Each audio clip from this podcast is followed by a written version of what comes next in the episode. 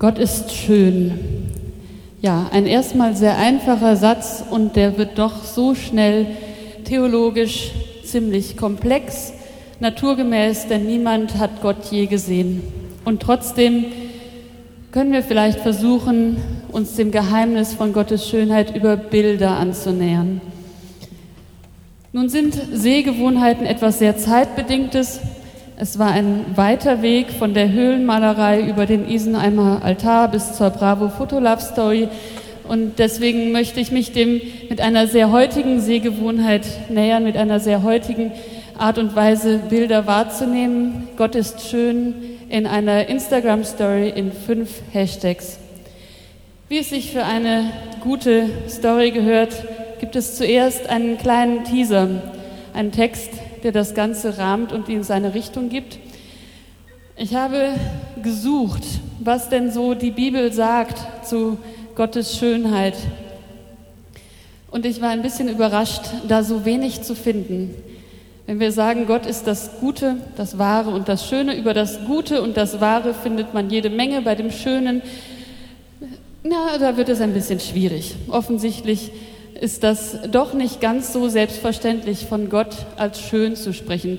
Sehr, sehr viele Texte, wo ich gedacht hätte, da würde jetzt von Schönheit gesprochen, zum Beispiel, wenn Mose Gott sehen darf, aber nur mit dem Rücken. Also Gott geht in seinem Rücken vorbei und trotzdem glänzt nachher sein Gesicht so sehr, dass er sich eine Decke auf den Kopf legen muss, damit die Israeliten ihn anschauen können.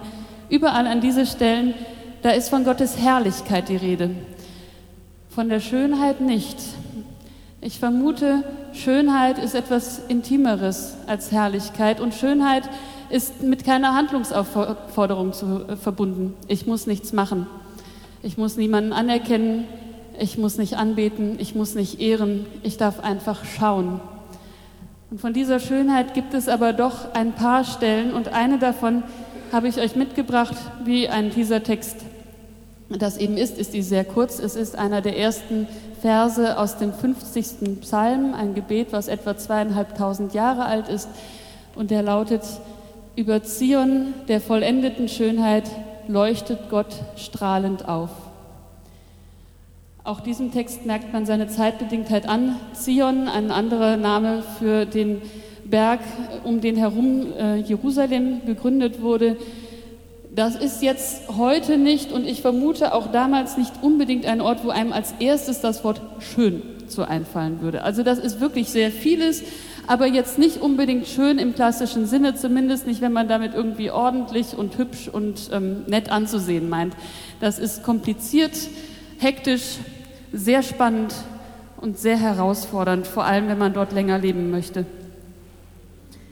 Aber Zion ist eben die Chiffre dafür, dass Gott in dieser Welt erfahrbar ist, dass es einen Ort der Gegenwart Gottes in dieser Welt gibt. Und dass vielleicht Gottes Schönheit etwas anderes ist als das, was wir so gemeinhin unter Schönheit verstehen.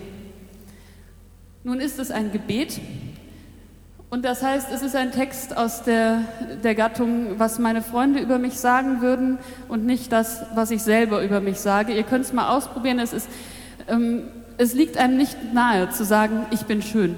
In einem Gespräch mit einer sehr vertrauten Person kann man vielleicht fragen, bin ich schön? Oder sagen, ein sehr schöner Moment, du bist schön.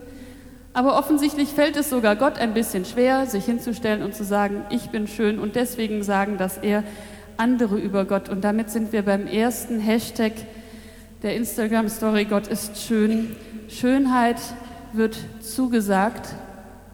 Schönheit ist Ansichtssache.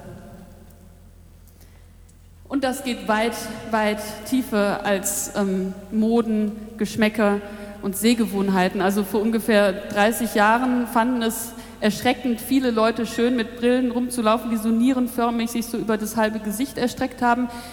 Manche Leute finden es schön, sich so einen Vogelschädel, ähm, der so schön blank ist und so perfekt geformt, in einem Setzkästchen an die Wand zu hängen. Das ist sehr äußerlich.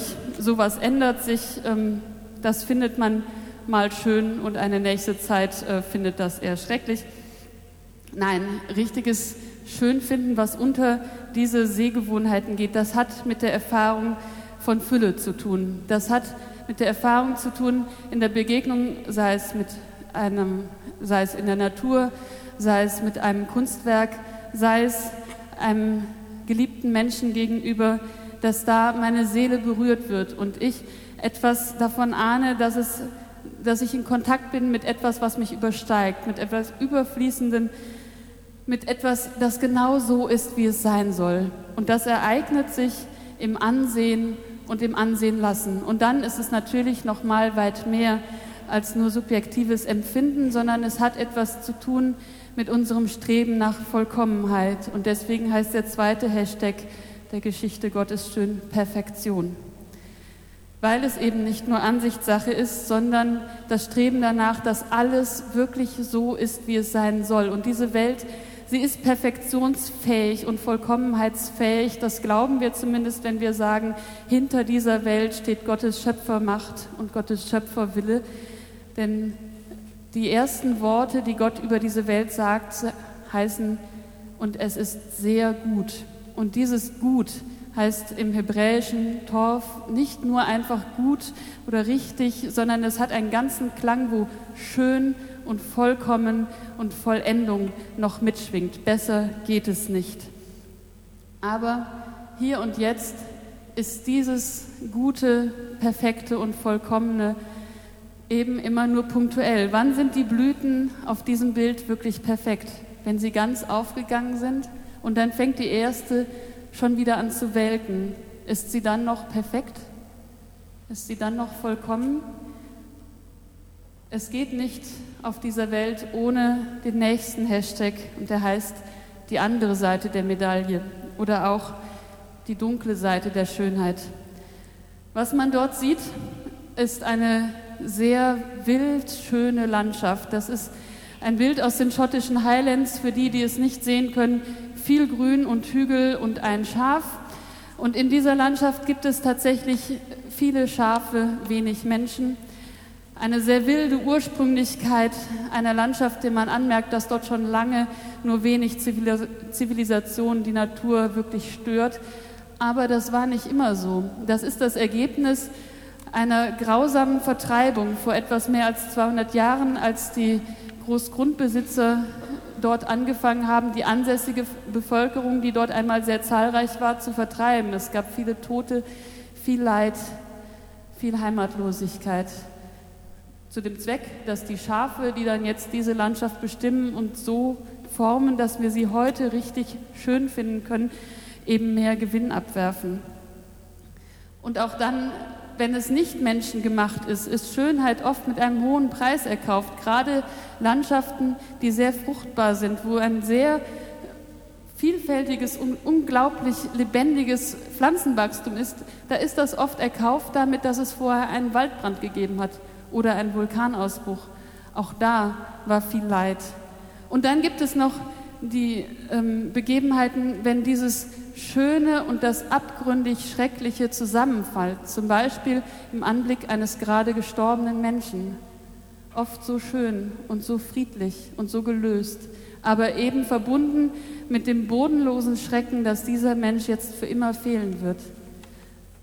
Und auch dann, wenn es ohne diese Grenzerfahrung, diese äußerste Grenzerfahrung von Schönheit und Schrecken ist, auch dann gibt es oft Schönheit, die im Herzen wehtut, wenn etwas so schön ist, dass es schmerzt.